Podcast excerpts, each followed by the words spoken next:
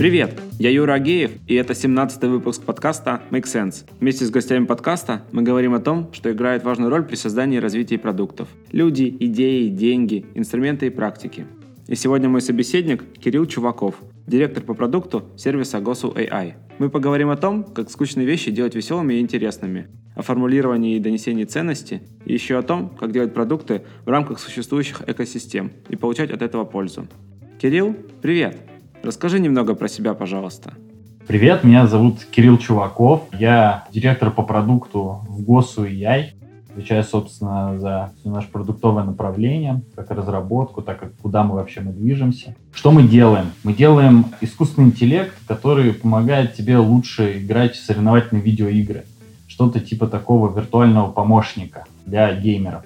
Вообще основная концепция была в том, то, что вот ты когда играешь в видеоигры, как научиться вообще это делать лучше. Есть там тонны гайдов, э, можно просто бессмысленно много лет жать на кнопки, но лучше всего, конечно, помогает э, какой-нибудь крутой чувак, который лучше, чем ты играешь, и который тебе расскажет, что ты делаешь неправильно. Вот мы хотим, в общем, такого человека заменить роботом, и он э, будет тебе помогать. На самом деле у нас уже все работает. Конечно, это не какой-то там человекоподобный э, чувак, который тебе по скайпу или по дискорду рассказывает, куда кнопки жать. У нас сейчас это больше такая платформа в вебе, которая тебе после того, как ты играешь каждую из каток, рассказывает, какие ошибки ты совершил, что тебе нужно улучшить, на что обратить внимание и так далее. Конечно, там много-много всего разного. Работаем мы сейчас э, пока с двумя дисциплинами. Это Dota 2 и это PUBG. Вот. Кроме этого, у нас, конечно, есть большая пачка вообще других продуктов на стыке гейминга и э, анализа данных. У нас довольно мощная команда Data Science. Вот, и мы делаем много-много всяких вещей, начиная там обслуживание киберспортивных трансляций. Например, если вы сейчас будете, смотрите какие-нибудь там киберспортивные трансляции студии RuHub, вот то, что вы видите на экране с циферками, это вот наша работа. И множество вообще там других вещей, начиная со ставками, там, спецпроектами и так далее, так далее. Это в целом про мое текущее место работы. Experience у меня такой. Он, с одной стороны, с точки зрения видеоигр, довольно богатый. То есть я вообще в бывшем разработчик, на флеше игры делал, программировал на ActionScript е в общем, довольно много занимался разработкой видеоигр. У меня было свое рекламное агентство, когда мы делали игры для крупных брендов. Кроме этого, у меня большой э, бэкграунд именно в образовательных проектах. Там начинается с того, что я работал руководителем образовательных проектов Mail.ru Group, делал все чемпионаты для программистов. То есть, если кто-нибудь там участвовал в каких-нибудь Russian Code Cup, Russian Developers Cup, Mail Bootcamp и многие-многие другие, это, в общем, моих рук дело. И заканчивая там в образовательной, например, детей учил программировать, используя Майнкрафт. Также я еще немного там поработал в киберспорте. Ну, то есть, в целом у меня экспертиза, она на стыке гейминга, на стыке образования и на стыке каких-то там соревновательных, геймификационных вещей. Если вкратце, то вот так. Давай вот ты попробуешь сформулировать три особенности работы продукта около игр. Ну, ты вот все время около игр, получается, работал. Знаешь, как около футбола. Да, я понял. Но на самом деле, я как бы, когда со всеми знакомлюсь, я говорю, ну, типа, ребят, я там из киберспорта. На самом деле, я, конечно, совершенно не из киберспорта. То есть основная, ну как, из киберспорта, на самом деле, когда мы, если мы делаем там тулзы для трансляции, но все-таки основной наш продукт, он направлен на обычных игроков. То есть мы не занимаемся тем, то, что выращиваем чемпионов мира. То есть мы просто удовлетворяем какую-то там потребность игроков. То есть по факту сейчас мы делаем классический веб-сервис, просто мы работаем с игроками в конкретные видеоигры. И специфики здесь, она, конечно, есть, но она совсем другая, когда ты, например, делаешь чемпионаты для программистов. Потому что чемпионаты для программистов — это по факту видеоигры для программистов. Когда ты делаешь видеоигры для крупных брендов, это просто рекламные какие-то креативы по факту, да, то есть это инструмент вовлечения пользователя в интеракцию с брендом. Вообще совсем другая история. В общем, мои там три постулата, они, наверное, будут совсем нерелевантны. Я могу попробовать их формулировать для каждой из них, но по факту это совсем разные индустрии. Если я сейчас работаю в около дотовской теме, это одна история. Если я делаю, работаю в рекламной индустрии, совсем другая штука. То есть э, я бы, наверное, не стал бы как-то что-то выделять, но э, не знаю. Давай по доте, это интересно. По доте? Да не, ну давай, знаешь, вот у меня есть один совет. Наверное, проще всего это делать, если ты реально любишь видеоигры. Ну вот, ну если люби видеоигры, и тебе будет комфортно и на работе, и какие-то идеи крутые будут приходить в голову. Ну, в общем, реально. То есть вообще в целом там всей моей там профессиональной карьеры движет как раз, знаешь, там любовь к развлечению, да, то, что я пытаюсь делать какие-то серьезные или скучные, например, вещи очень веселыми и увлекающими. То есть это, наверное, важно, да, потому что это все-таки позволяет тебе очень глубоко погружаться в этот процесс, кайфовать от него, и да, даже вне зависимости от того, как конкретно ты это делаешь. Понятно то, что работа продукта там, не знаю, там, ПО для сельского хозяйства и там ПО для геймеров, там разница в разработке, она есть, но она несущественна. Она все равно в общих случаях описывается там плюс-минус одинаково.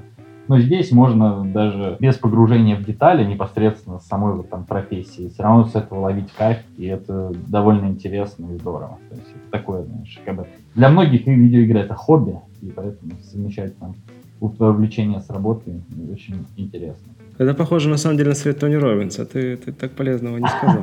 Это как типа де, де, де, делай то, что нужно, и, и все будет хорошо. Не, ну а как сказать, знаешь, это же путь каждого из э, людей, он свой. То есть, в отличие от Тони Робинса, я не говорю то, что ребята, идите сюда, ко мне, да. Я говорю то, что вот я занимался одним, оно мне нравилось. Я взял самое интересное от того, чем я занимался, перенес в какую-то другую индустрию. Это знаешь, как вот типа вот это такой набор бизнесов, да, которыми я занимался, это вот в видеоиграх это встречается как? Типа, как будто вот все игровые жанры давно-давно придумали, да? А тут такие говорят, ого, Quake встретил там, не знаю, карточную игру, и получилось там на стыке двух механик что-то, да? И вот э, сейчас уже там все происходит настолько, да, то, что там Dota 2 встретила карты, получился там Clash Royale, что-то еще. И вот у меня вот весь набор вот тех активностей, которые я занимался, это по факту видеоигры встретили что-то. Наверное, больше всего мне нравится во всем этом деле видеоигры. Но, конечно, ты погружаешься по-разному во все эти специальности, и общего совета нет. Наверное, я, знаешь, такой типа перебежчик, туда-сюда бегаю по смежным каким-то вещам, которые на самом деле не одинаковые. Главная общая черта,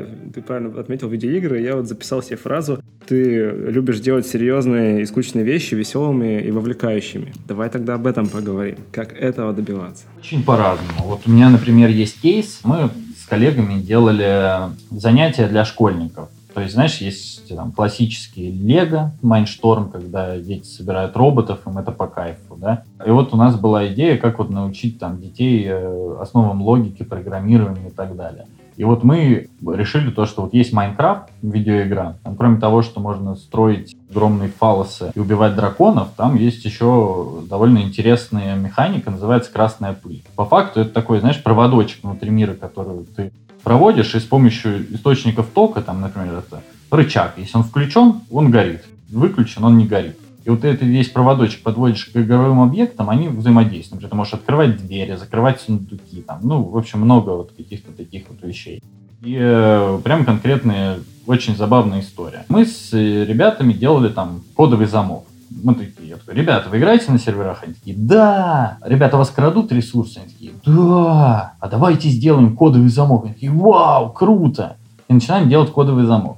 И то есть понимаешь, а там на самом деле вся вот эта вот история, там, там есть, знаешь, там логические блоки и или нет. И вот это вот все в целом очень похоже на разводку плат. Ну, знаешь, такая вот схемотехника довольно простого уровня. И вот мы, типа, занимаемся этим. И у меня там дети, там, ну, в среднем, ну, там, 10-12 лет. Ну, был вот чувак, ему, блин, не помню, 8 лет было или, может, даже помладше. И он такой взял, развел эту плату. Потом он такой, ребята, давайте там кодировать число. Рассказал ему, как там перевести там число любое там число в э, двоичной системе счисления. Вот рассказал, они переводят. Я такие, ребята, хорошо, мы научились, а давайте теперь каждый закодирует там э, месяц своего рождения. И мальчику говорю, пацан, ты когда родился? Он такой, в июле. А это какой месяц? Он такой, я не знаю. Ну, какой по счету? Не знаю. То есть чувак умеет переводить числа в двоичную систему счисления, умеет разводить платы, но не знает, какой месяц по счету. И вот это вот все, короче, про интересный процесс, понимаешь, да? То есть у него была цель, которую он там достигал. Конечно, она там, ну, она придумана, никто эти там кодовые замки там на серваках не делает, да, но ты как бы общаешься с ними на одном языке, им круто, весело и здорово. Это вот просто как один из примеров. И ты знаешь, что, что опять же, никогда на подкастах нету, знаешь, там, там вот приходит чувак и такой, я научу вас жить. И вот как бы это на самом деле противоречит вообще там и методологиям, и всем тем, чем мы там занимаемся в нашей профессии продукт менеджмента да, то есть типа тебе нужно пробовать, искать, оперировать и находить что-то крутое. То есть я точно не хочу выступать в роли, знаешь, как такового типа эксперта про там что-то связанное с играми. Да, у меня есть определенный experience, но я вот ни, одна, ни, ни один раз уже убеждался, то, что то, что у тебя в голове, оно, в общем, не имеет ничего общего с тем, что в итоге у тебя там получится в продукте. То есть те гипотезы, которые ты генерируешь, они могут и провалиться, а самые глупые и вроде как ты считаешь абсурдными, они могут стрельнуть. Вот. Поэтому не знаю даже, как это сказать. Надо пробовать, надо находить способы, и всегда можно сделать что-то интересное на крутое. Ну смотри, пока ты сейчас говорил, у меня в голове проскользнуло воспоминание о книге «Поток». Там у автора очень сложная фамилия. Ну, то есть, по сути, ты нашел то, что интересно людям, ты задал им правила, дал им инструменты и отправил их решать какую-то задачу, которая им, ну, интересна была. По-разному, да. Ну, то есть, здесь, с одной стороны, так получилось, да, но с другой стороны это выверенный был процесс. У меня же был план урока, да, то есть, который мы продумывали, там, это по факту там методология, да, эта методология не только вот этого там внутри Майнкрафта, да, это же на самом деле кусок такой довольно большой образовательной программы. То есть на самом деле я, наверное, все-таки подстроил это да, под, под аудиторию и э, говорил на понятном языке и выдавал понятные для них там ценности, как минимум. Да? То есть они, может быть, были и не настоящими, но они звучали натурально. И это было довольно просто.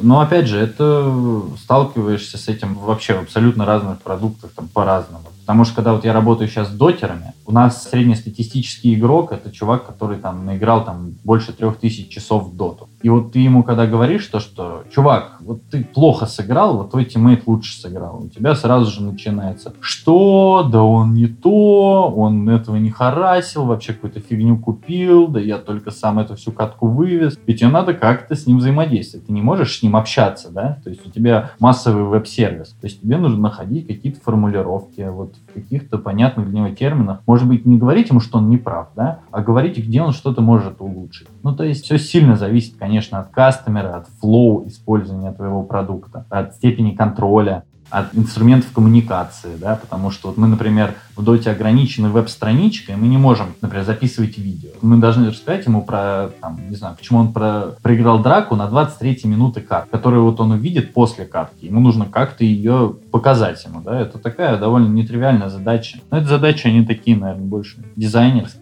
Но они решаются, конечно, не только дизайнером, а как бы совокупно всей командой, да, потому что это один из камней вот преткновения, когда тебе нужно что-то делать. Слушай, ну по сути это и продуктовая задача-то в том числе. Ты формируешь ценность для этого игрока, а то, как это будет донесено, это же способ уже скорее. Да, с одной стороны. А с другой стороны, иногда у тебя способ становится первичным. Ну, потому что если у тебя продукт вот э, на это направлен. Очень все так комплексно. То есть, да, ты можешь э, как бы как продуктолог решать, что именно ты хочешь донести, а упаковка типа дело десятое, да. Но, например, не знаю, ну вот в текущем там сервисе у нас, да, у нас там есть четкое вот выработанное флоу. И э, вот как мы взаимодействуем с пользователями, оно именно позволяет удерживать этих юзеров, да. То есть мы на самом деле как бы продаем там историю, что ребята, вы научитесь лучше играть в доту, но мы по факту не показываем им, что они реально становятся лучше играть в доту, да, мы как-то их убеждаем какими-либо способами, что это им помогает, что сервис полезный и так далее, и так далее. То есть мы не приводим там прямой... Вроде как они идут за тем, чтобы научиться лучше играть, но они не видят этого э, там прогресса вот прям вот железобетонного, да, что вот я был условно первого уровня, а стал 30 уровня. У нас там бесконечное количество каких-то разных параметров, в которых они это делают. Ну, то есть я бы все-таки подумал, что процесс коммуникации вообще с юзером, он э, иногда бывает чуть ли не первичным в том вообще, что у тебя за продукт. Это задачи и продукта, это задача вообще там всей команды, да, то есть если ты занимаешься этим. Расскажи немножко побольше про то, какую ценность игроки в итоге получают и как вы экспериментируете вообще с тем. Ну, раз вы не имеете прямого контакта с ними, да, то как вы вообще понимаете, что там происходит у них в головах, что им это все нравится, что им это полезно? Не, ну, конечно, мы имеем прямой контакт, да, как любой продукт. Э, типа ты можешь снимать метрики, ты можешь проводить качественные исследования. Ну, то есть это не проблема, да. И прямой контакт на самом деле у нас есть. У нас довольно персонализированный сервис, да, то есть если мы говорим, что мы виртуальный помощник, да, то есть он, значит, у каждого свой. И у нас это прям имеет прям, чуть ли не физическое воплощение. То есть ты вообще флоу пользования нашим сервисом какой? Ты вот играешь в доту, а дота это не просто игра, которую ты себе откуда-то из интернета скачал exe файл и установил на компьютер. Она распространяется через магазин дистрибуции видеоигр под ПК, Steam называется. Это самый такой крупный магазин, и там просто невероятное количество аудитории. И там есть большое количество социальных функций, то есть там, начиная просто от списка друзей общения с ними, заканчивая там просто бесконечными гайдами, видео, там, стримами, чего там только нет. И э, мы сделали чат-бота, то есть и назвали его GOSU AI Assistant. И чтобы вообще, то есть это вот первый там шаг регвол наш, то есть ты должен добавить этого бота в друзья. И потом наш бот взаимодействует с юзером. То есть самое вот такое классическое флоу, которое вот у нас пользователи вообще по нему ходят, они просто играют в доту, после того, как они сыграли матч, им приходит сообщение от ассистента, который говорит, о, смотри, ты сегодня сыграл классно, но вот там сделал пару ошибок, чекай внимательно. И ссылка. Открывает ссылку, открывается веб-страница, на которую человек уже смотрит, что он хорошо сделал, что он плохо сделал. И по факту, типа, у нас есть довольно большое количество способов, да, его ввести в конкретные там э, места сервиса. То есть мы можем сказать ему, что ты вот хорошо сыграл, да, но на этой неделе вот, типа, у тебя вот провал по этим вещам. Мы можем его скинуть ему сразу же там ссылку, например, на страницу с его там недельным трекшеном по определенным там параметрам игры. Как мы понимаем, полезно это не полезно игрокам, но на самом деле есть простая вещь, да, там удержание клиентов. То есть если реально там пользователи нами пользуются там месяцами, и что там количество сеансов нашей э, системы сравнимо с количеством игр, которые он играет в доте, это значит, что он как минимум ощущается полезным для игроков. Конечно, наши пользователи, они все. Вот в доте есть такой, ну, прям критерий, кто лучше, кто хуже. Это там есть MMR, такое число, это матчмейкинг рейтинг. Это что-то типа рейтинга L в шахматах. То есть ты проигрываешь матч, оно э, падает. Выигрываешь, оно поднимается. И, соответственно, в матче тебя собирают э, с ребятами, у которых примерно ну, вот это же число. И, конечно, в среднем наши юзеры, они растут по ММР. Но здесь, понимаешь, тоже это такая вот ловушка, да? Они растут из-за того, что нашим сервисом пользуются, да? Или они пользуются нашим сервисом, потому что они уже замотивированы расти не просто играют, да, а пытаются совершенствоваться. То есть, да, в целом наши пользователи лучше играют в доту там, через месяц после того, как добавили нашего бота в друзья. Наша ли это заслуга? Скорее всего, наша. А вот по факту вот я не буду, наверное, утверждать, особенно если этот кейс услышит кто-нибудь из э, таких, знаешь, хейтеров наших. Поэтому мы так довольно, довольно плаваем, да, вот там вот, формулировку. Да, мы учим, мы учим конкретным вещам. То есть мы вот говорим, там, игровой аспект, который вот можно повысить. Мы тебе показываем, вот почему ты ошибся, что тебе изменить. Но опять же, Dota, это, знаешь, такая вот игра, она очень сложная. То есть это что-то типа шахмат. И э, ты можешь научиться какой-то небольшой там игровой механике, да, но, например, если ты не прокачал стратегию, то есть ты все равно будешь проигрывать. Поэтому, конечно, для того, чтобы вот мы покрывали вообще все игровые аспекты, то есть чтобы реально давать человеку там полный вот этот путь к победе, должна пройти еще какое-то количество времени разработки. И я думаю, все-таки у нас это все получится сделать. Смотри, тут все равно идет речь про ценность. Вы нашли какую-то ценность, которую люди ощущают, и продолжают пользоваться сервисом, и, скорее всего, это то, как минимум точно это является поддерживающим фактором. Ну вот просто как со стороны наблюдателя, да, мне кажется, что как минимум это точно поддерживает в людях интерес дополнительный. Но тут вопрос скорее, как вообще ее отыскали, эту ценность? Во-первых, конечно, люди, то есть изначально мы ловим людей на месседже, то есть научись лучше играть, ну, то есть вообще лучше играть в доту. И, конечно, мы там даем им инструменты, которые позволяют им этот э, traction увидеть. Это не становится лучше или не становится лучше. Это один из аспектов. А другой из аспектов, почему у нас в целом сервис реально хорошо работает. Мы встроились в классическое игровое flow игрока. То есть, типа, вот эта вот история, то, что посмотри анализ матча, пока ждешь другую игру, или после того, как ее отыграл, оно очень хорошо вообще работает. И кроме этого, мы еще и взаимодействуем с ними прям внутри клиента игры. То есть ты прям вот сыграл матч, тебе не надо там мобильный телефон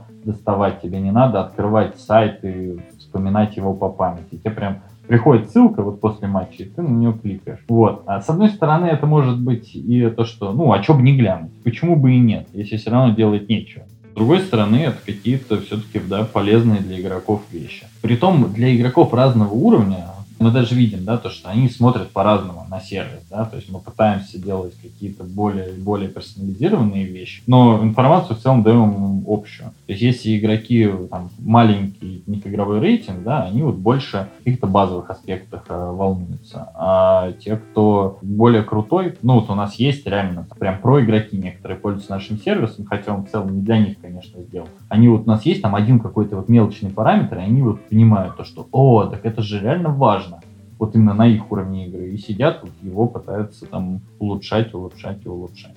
В общем, поиск вообще вот этих вот вещей, которые вот нужны, не нужны, он, с одной стороны, был экспертный, то есть нам помогали разные проигроки, которые мы такие... Я вот не знаю, там, как я начинал делать сервис, да, я взял экселевскую табличку и начал продумывать, как, короче, выиграть в доту. И на 17-й этой вариации этой таблички я сломался и понял то, что формулы не существует. ну, то есть, либо она существует, но она очень сложно формализуема. Поэтому мы разбили игру на, ну, каждый матч на какие-то блоки. То есть в каждом из матчей ты должен убивать монстров на линии, ты должен покупать правильные предметы, ты должен правильно драться, ты должен правильно использовать там кнопки нажимать и так далее, и так далее. И вот каждый из этих аспектов мы вот линию в наш послематчевый анализ и рассказываем, где ты не доиграл, где то наоборот хорошо себя проявил. Составлены они изначально были экспертно. Первые какие-то вещи. Потом э, у нас довольно хорошо работает такая история, как э, Community Driven Development. То есть мы вообще, ребята, не, не прячемся ни за техподдержкой, то есть нам не нужно создавать тикеты, чтобы с нами пообщаться. Можно написать э, прям в Reddit AirDota 2 что-то вот там, вот ГосУАИ, вообще у них там вот это вот не так. Мы придем и подискутируем со всеми ними. И очень часто какая-то вот не истина, да, а общее вот это мнение всего сообщества, да, игрового, оно вот находится как раз в таких вот дискуссиях с обычными игроками. Конечно, мы это все там, модерируем, и очень редко там случается, что кто-то из пользователей что-то придумал для тебя, вот, но мы как минимум э, выслушиваем их, и если нашлась какая-то новая фича, которую вот нам указал пользователь, мы об этом, конечно же, всегда говорим. Ну, в общем, по-разному, по-разному. Экспертная штука и общение с аудиторией. И с другой стороны еще, конечно, мы же про бигдату, мы вот анализируем, мы видим, да, какие-то там, что какие-то фичи очень сильно влияют э, на успех матча. И вот их пытаемся там выделять. Ну, то есть по-разному. Вот эти вот контентные блоки, они у нас очень из-за разных каких-то вот причин появляются на сервере. Слушай, ну похожая история на этот кейс, который ты рассказал про Майнкрафт. То есть здесь также встроились э, тот момент, когда у людей появляется свободное время, то, ну, то есть, по сути, внимание захваченное относительно сервиса. Плюс вы им даете ценность понятным им языком. Ну да, в целом, да. Ну, то есть, да, мы, мы ловим юзера реально в нужные моменты, иногда не в нужные, из-за этого у нас отписываются от бота и говорят, что мы спамеры, но мы работаем над этим. Но большей частью, да, конечно, мы, мы, мы встроились в какое-то игровое флоу конкретного там дотера. И поэтому так все в целом хорошо и происходит. Давай попробуем тогда, в принципе, про внимание поговорить. Ну, по сути, сейчас внимание, ну, как-то можно даже, наверное, валютой назвать, потому что слишком много вещей, людей, событий конкурирует за него. Да, возможно. Но мы, например, в данном случае, да, мы, наверное, знаешь, как такие, типа, блин, плохое слово. Вот есть там большой такой танк, называется Дота которая очень хорошо умеет отвоевывать внимание людей. То есть люди, когда начинают играть там, в доту, вот они могут в нее провалиться на всю жизнь и тратить на это просто бесконечное какое-то количество времени. И мы просто берем и э, помогаем вот этому там танку, да, то есть там этим танкистам, которые ведут этот танк, играют в доту, э, еще как-то более осмысленно в нее играть, открываем другие потребности.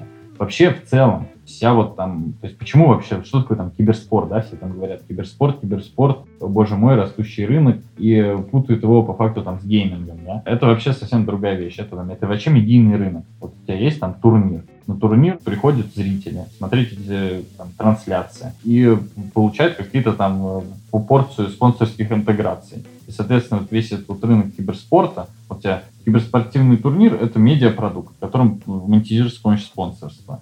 Киберспортивная команда — это тоже медиапродукт, который продает э, ну, такие же спонсорские интеграции. И получается так, то, что если уж около этого гейминга, около увлечения людей доты возник вот этот вообще типа как большой, да, вот этот э, медиа рынок, то на самом деле там есть огромное количество других вещей. То есть у тебя вокруг Dota 2 есть целая огромная такая экосистема. То есть ты вот просто не представляешь себе, какое количество там бизнесов э, есть. То есть начиная от классических там стримеры, ютуберы, там, киберспортивные организации, заканчивая там какие-то вообще полулегальными темами, например, то, что ты можешь отдать крутому игроку свой аккаунт, и он тебе вот забустит эту циферку вот этого рейтинга, да, чтобы ты играл с более крутыми ребятами. То есть там есть, там, не знаю, там рынок вот э, вокруг скинов, да, по кастомизации персонажей. То есть вот вокруг соревновательных игр возникает прям огромная экосистема, и э, игроки, которые в нее попадают, они иногда вот уделяют этому реально много внимания. И по факту ты не пытаешься отжимать у них внимание от их там повседневной жизни, от работы,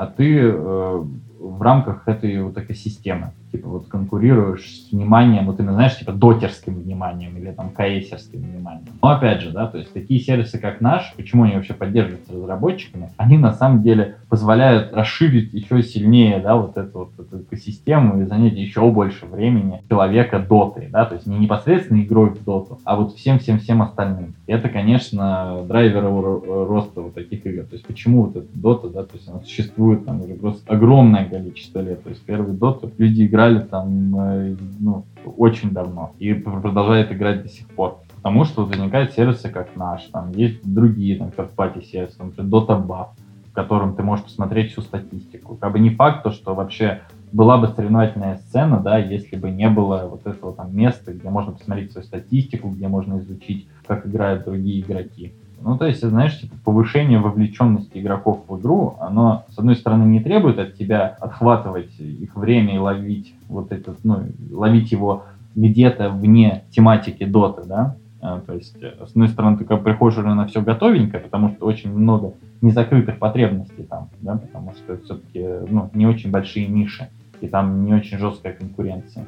Вот, а с другой стороны, ты своими усилиями ее же все сильнее и сильнее расширяешь и, помогаешь, и даешь больше воздуха и своим конкурентам, и, соответственно, непосредственно операторам этих видеоигр. Вот. вот как-то так сейчас работает в той индустрии, в которой я конкретно. Как бы про, про другие вещи, да, там, где внимание людей, ну, это, это сложно. То есть, например, когда я делал чемпионаты для программистов, блин, ну вот это очень сложно. То есть э, заставить профессионального разработчика походить в свободное время. И э, это определенная культура. То есть это реально тебе подходит не любой программист. То есть не все программисты участвуют там, в хакатонах, соревновательном там программировании. Там, у нас там была вообще там очень рок-н-ролльная тема, там Russian AI Cup называется. Это прям реально видеоигра для разработчиков. То есть ты берешь, там, например, у нас там был там аналог Rock n' Roll Racing. То есть есть машина, ты пишешь стратегию по управлению этим автомобилем, и ты можешь им ездить, там стрелять. И вот четыре человека написали вот эти стратегии, и, и происходят гонки, ну, типа этих машин, управляемых уже непосредственно алгоритмами. То есть вроде как рок-н-ролльная крутая штука, но она требует большого погружения. И, конечно, не все разработчики это могут тебе позволить.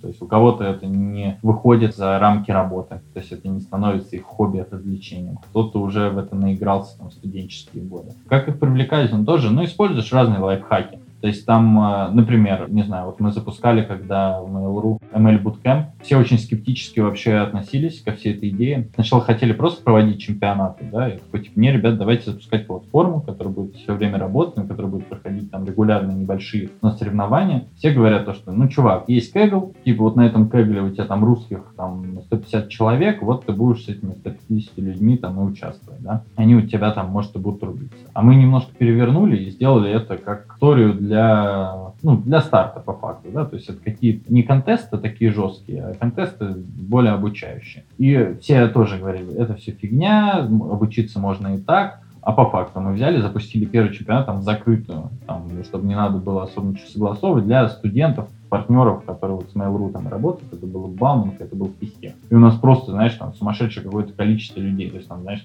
там 600 человек вот из этих двух вузов поучаствовало в контесте. Был приз денежный? Ну, что-то было, я не помню. Ну, то есть там вообще, там, блин, ну, футболки, конечно. То есть, вот, э, это, это, ну, знаешь, футболки, они не, не, не, не приз, как футболка, да, футболка это медаль. То есть вот в таких соревнованиях. То есть если ты выиграл футболку, это как бы статусный больше инструмент. А так, э, блин, я не помню. Но если и был, то не очень большой. То есть там, может, какие-то партнерские, там, жесткие диски, что-то еще. Но опять же, люди редко участвуют ради призов, потому что и, и в этих контестах пришли какие-то крутые чуваки, которые всех порвали. То есть основная масса людей, она точно не участвует ради топ-1. Они часто участвуют ради там топ-50, топ-100, да, то есть когда тебе могут дать вот эту медаль, знак отличия. А вот ради призов конкретных, это заруба вот как раз вот для этих пацанов из Кэгла, понимаешь? И это, ну, там во всех, на самом деле, чемпионатах э, прослеживалось, особенно вот в Russian Code Cup. Там, там год за годом, знаешь, там два человека меняли первое место друг друга. Но потом все, все изменилось, но это уже другая история. Слушай, давай вернемся к идее вот такой экосистемы вокруг ну, доты. Мысль, знаешь, какая? По сути, это такая игровая вселенная дотовская. Да? Ну, вспомнил, что она вышла вообще из Варкрафта третьего. Она вылезла за пределы экрана и получила такое медиа-освещение. Ну, то, что ты рассказывал, есть сайты статистики, есть базы данных, есть ви- видеоуроки, есть трансляции, чемпионаты, прочие-прочие вещи. И получается, можно, в принципе, когда ищешь идею для нового продукта, задумываться о существовании таких вселенных и искать их. Ну, то есть они же существуют не только вокруг Дота. Да, конечно. То, что вот тот рынок, в котором мы работаем, да, это называется прям рынок third-party services, да, то есть мы типа, ну, сторонние разработчики для вот этой аудитории. То есть на самом деле, если ты говоришь про создание программного обеспечения, если ты видишь что-то, у чего есть API, то значит то, что ты можешь работать на аудиторию этого чего-то понимаешь, да? То есть есть есть возможность хоть как-то там взаимодействовать, там, получать данные из этого основного продукта и так далее, и так далее. Конечно, их много, но то есть это встречается не только внутри э, гейминга, да, как такового. Ну, то есть, я не знаю, ты можешь взять любую индустрию и увидеть то, что есть огромное количество бизнесов, которые обслуживают потребность, возникающая из-за пользователей другого бизнеса. Там, не знаю, классическая там вещь. Вот есть там компании, которые производят автомобили, и люди вводят эти автомобили. Они покупают автомобиль, чтобы вот перемещаться с точки А в точку Б. Ну, блин, есть, знаешь, шиномонтаж, есть сервисные центры, есть там, не знаю, елочки, которые ты вешаешь на зеркало, чтобы у тебя вкусно пахло. Все вот это, да, оно на самом деле вокруг вот этой вот потребности человека заехать из точки А в точку Б на своем автомобиле. Да, и ты как бы берешь и подсасываешься к ней. То есть в данном случае все очень похоже, очень похоже. То есть вот э, то, что касается видеоигр. Слушай, ну про плюсы понятно. То есть, если есть э, какая-то экосистема, и вы приносите какую-то ценность, экосистема выигрывает, все выигрывают. А вот думал ли ты о минусах?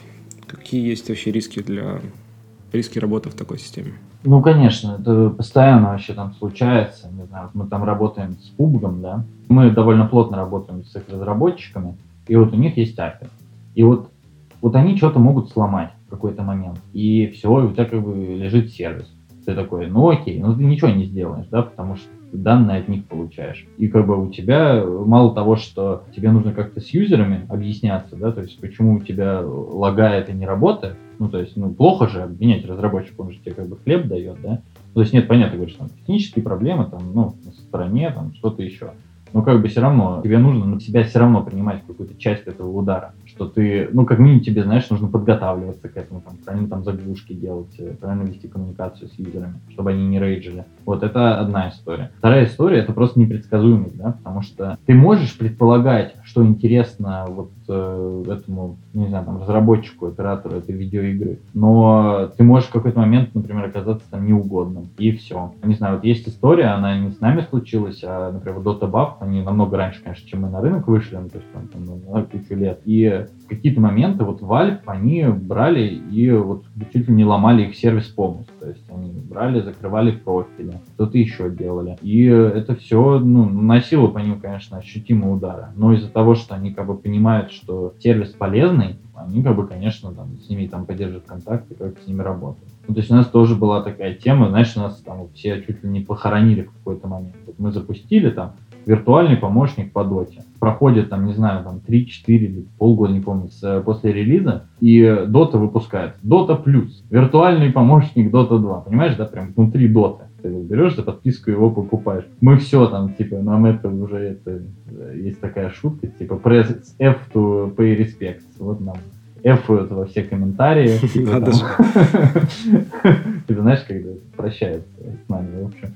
Вот, а по факту, ну, ничего не случилось вообще. Ну, то есть они концептуально как бы озвучили то же самое, да, но сделали совсем другой продукт. И он тот, в который мы никогда бы не стали лезть. Они там непосредственно во время игры что-то советуют игрокам. И, э, конечно, только сам разработчик игры вот в таких вещах должен отделять, что есть совет, а что есть чит, да, потому что на самом деле технически возможно очень много чего, знаешь, насоветовать, что будет нечестным игровым преимуществом, которое невозможно там, получить без использования этого дополнительного ПО. Вот, поэтому мы туда точно не хотели лезть, особенно учитывая, что Valve не самая коммуникабельная компания, то есть э, с ними сложно вот, общаться непосредственно о том, вот, то есть, знаешь, там, иметь прямой контакт, там, закидывать в них идеи, можно, нельзя, то есть ты обычно так там слепую работаешь и э, в целом пытаешься их не, не задевать. Ну, то есть они знают, то, что вот такая вот механика, она там не сломает соревновательность их видеоигры. Она дает там плюшки, бонусы, что-то еще, но не ломает игру. И вот, конечно, это лучше отдавать им. Ну, то есть есть э, проблема, да, то, что тебя мог, может попытаться убить или съесть, например, сам по себе разработчик видеоигр. Есть, например, конкретный пример. Я еще вот там год назад, ну, может, побольше, на всех конференциях рассказывал то, что, боже мой, самая крутая компания вот на этом рынке Green Gear Game. Это э, разработчики игры Pass of Exile. Она довольно популярна, то есть она, конечно, не масштаба Dota, но там очень большая аудитория, стабильная. Это что-то типа Диабло, короче. Э, ну, то есть, когда ты бегаешь с видом сверху, убиваешь монстров, убиваешь там предметы. И э, там специфика игры в том, то, что ты не можешь себе все выбить сам. То есть ты на самом деле должен что-то выбить, продать другим игрокам и купить другое. Аукцион. То есть и ты вообще, ну как бы, ты не можешь проиграть там больше 20 часов без использования аукциона. И самый прикол в том, то, что еще вот там полтора года назад аукцион это был third-party сервис. То есть это сервис, который сделали просто рандомные чуваки, и все. И понимаешь, там посещаемость этого сервиса была, блин, какие-то моменты выше посещаемости этой игры, да, потому что сидят на работе, там, типа, смотрят, что, почем там шмоточки стоят, там, прикидывают, билды себе собирают. То есть там игра в целом вот про это, да, не про нажимание кнопок. И все, вроде как success story, они там монетизируют, ну, просто, знаешь, там, гугловскую рекламу воткнули, ну, как бы живут хорошо, там, знаешь, там, десятки миллионов юзеров, там, все дела. И все, потом хоп, Green Desert Games говорят, а теперь аукцион у нас на официальном сайте.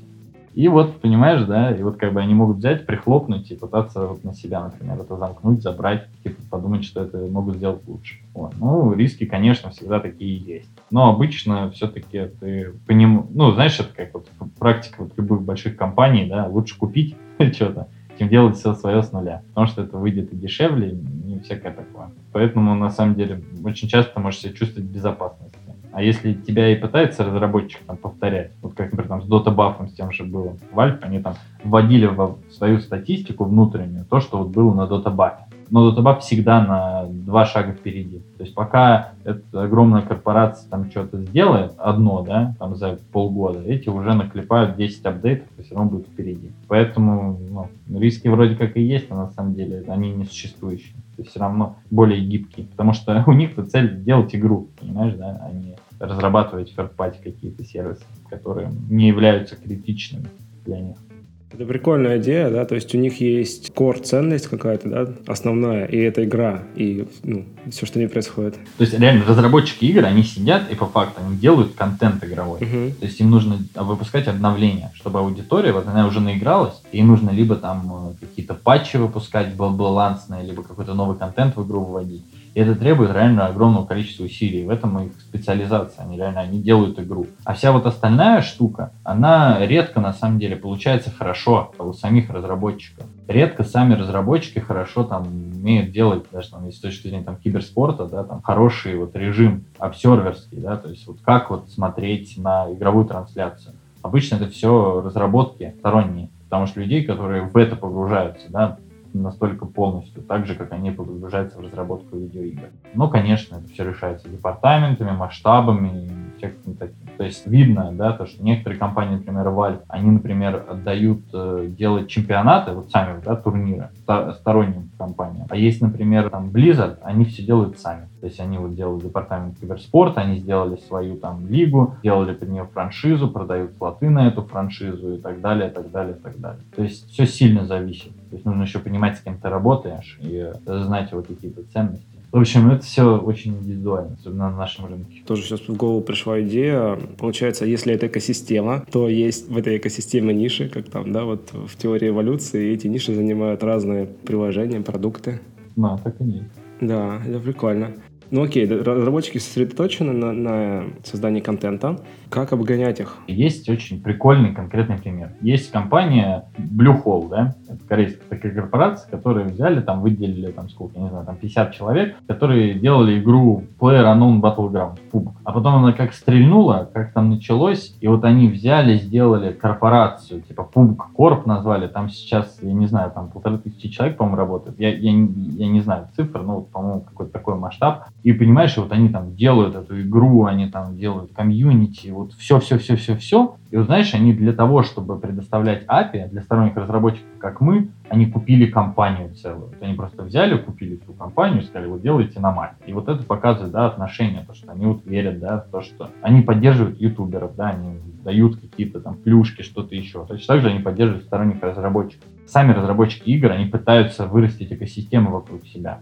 То есть, чтобы игра была массовой. Потому что ты на хайпе можешь привлечь кучу игроков. А как их удержать? Они должны становиться теми ребятами, которые как в доте играют ну, там, тысячами часов, да, что они годами остаются в твоей игре. Что если это спорт, то это не просто там какие-то ежеминутные соревнования, это должно становиться ну, спортом, значит, оно должно идти там сквозь года, сквозь десятилетия и так далее, и так далее. Конечно, они понимают, что нужно инвестировать в эту систему, в целом не инвестируют, и поэтому редко кого-то душат. То есть они душат там, где у них отнимают конкретные например, деньги, да. То есть, например, есть Valve, вот у них есть свой внутренний аукцион э, предметов, да, косметических. И, как бы, конечно, они там ругаются на казино, которые разыгрывают эти предметы, на какие-то другие там площадки. Вот. То есть это понятная история. Дальше есть там PubCorp. Они вот берут и ругаются тоже на какие-то другие вот там э, бизнесы, которые, например, провоцируют кучу ботов, например, в игре создают, чтобы что-то нафармить, да. И, конечно, тебе нужно не мешать разработчикам, то есть не надо кусать руку, которая тебе хлеб дает. Это в целом такой один, одно правило, да, чтобы хорошо жить внутри этой системы.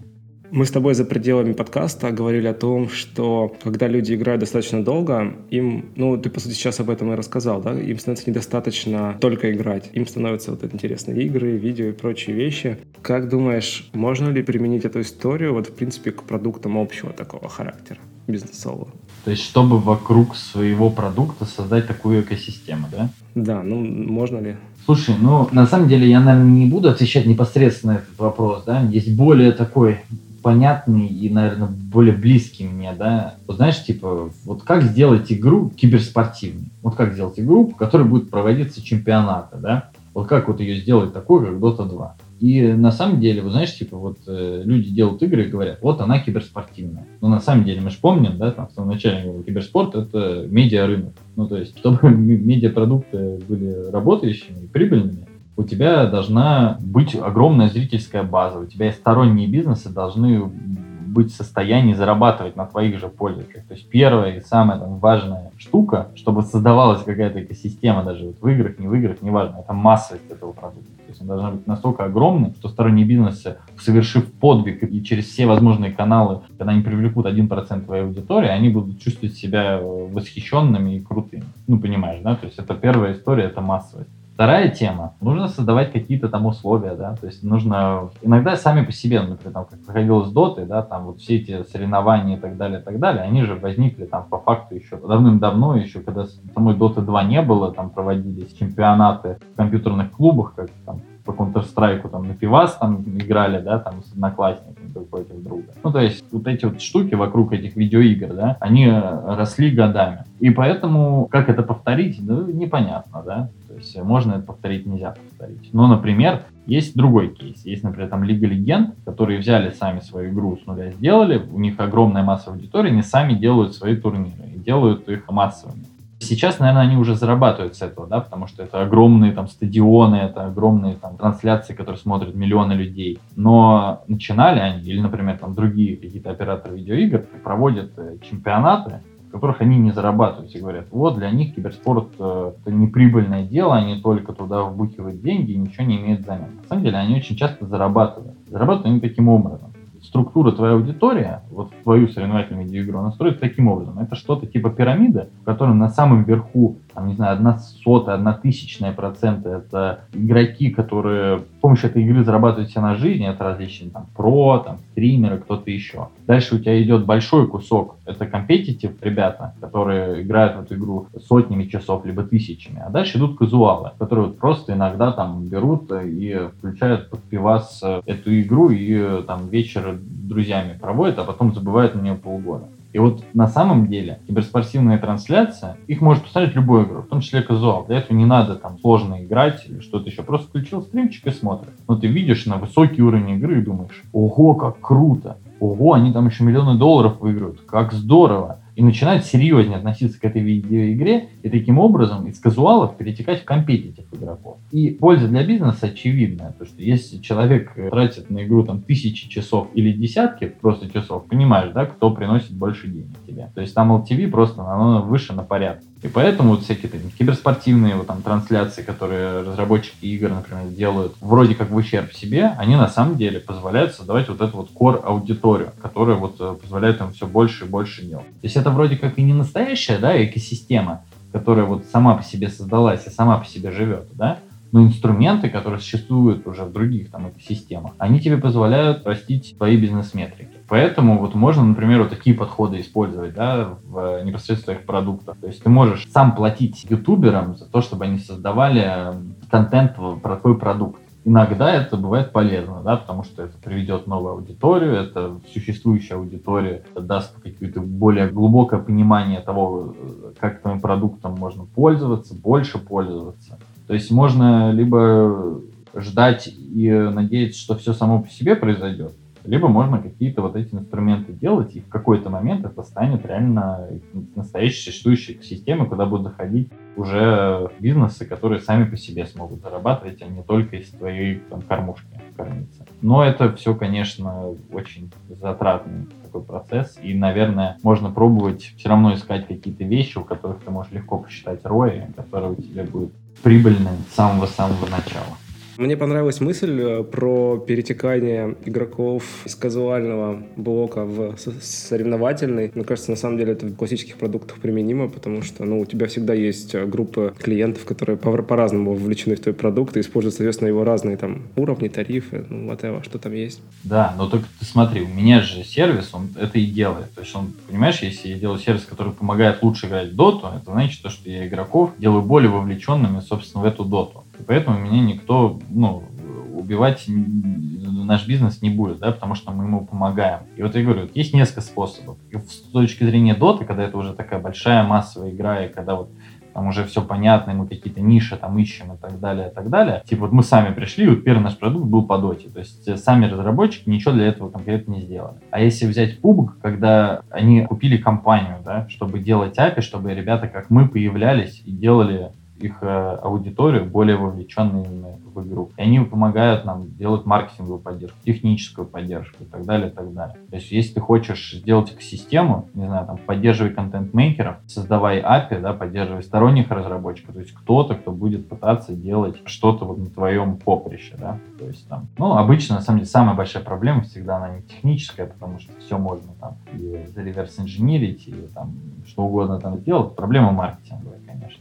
То есть, с одной стороны, она вроде есть, то, что мы его знаем, что нам нужны игроки в доту, и вроде как иди и рекламируйся на ютуберах, которые играют в доту, делают традиционную рекламу, которые играют в доту. А с другой стороны, там э, вот, например, в нашей индустрии вот весь там трафик за сумасшедшие деньги выкупает казино и беттинговые конторы. И как бы с ними очень сложно конкурировать по LTV. Вот, поэтому приходится придумать разные хаки. И э, иногда разработчики помогают, да, тебе с маркетинговой поддержкой, иногда нет. И э, из-за этого загнулся, на самом деле, вот, например, на нашем рынке там Dota 2 огромное количество крутейших проектов, которые реально очень хороши, но просто было видно, что они не смогли привлечь эту аудиторию. То есть вроде как комьюнити узкое, и все друг с другом общаются, а с другой стороны, вот не получается на, достичь вот этой вот критической массы людей, когда ты хотя бы на операционную окупаемость можешь выйти.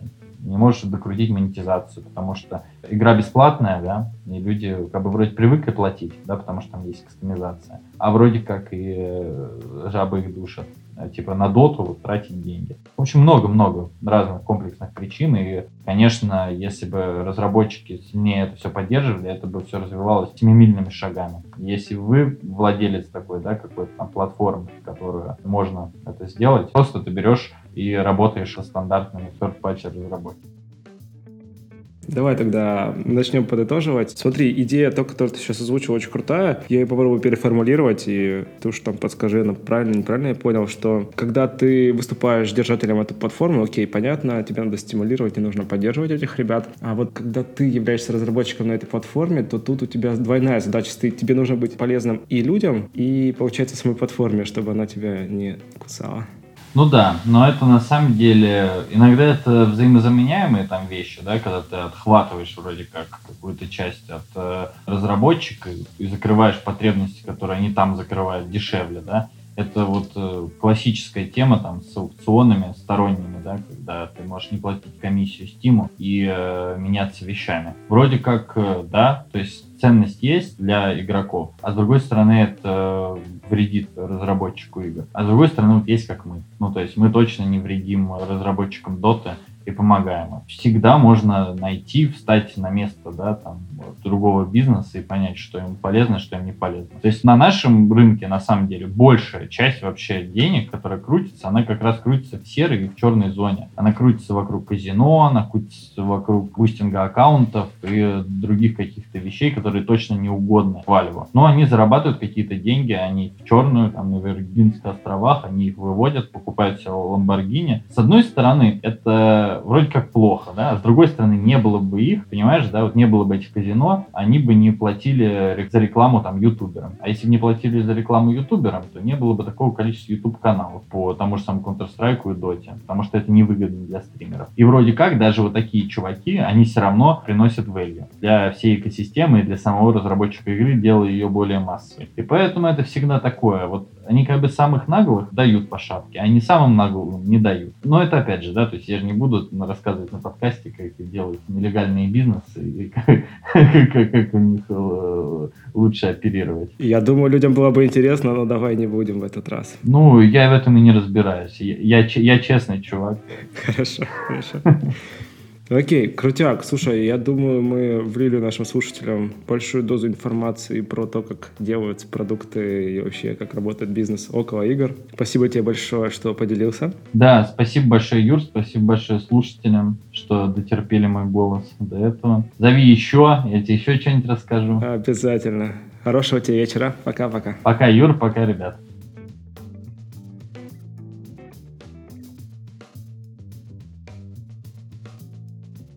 Итак, в этом выпуске подкаста Make Sense вместе с Кириллом Чуваковым мы поговорили о том, как скучные вещи делать веселыми и интересными, о формулировании и донесении ценности. И еще о том, как делать продукты в рамках существующих экосистем, получать от этого пользу и при этом помнить о рисках, которые несет с собой игра на чужом поле.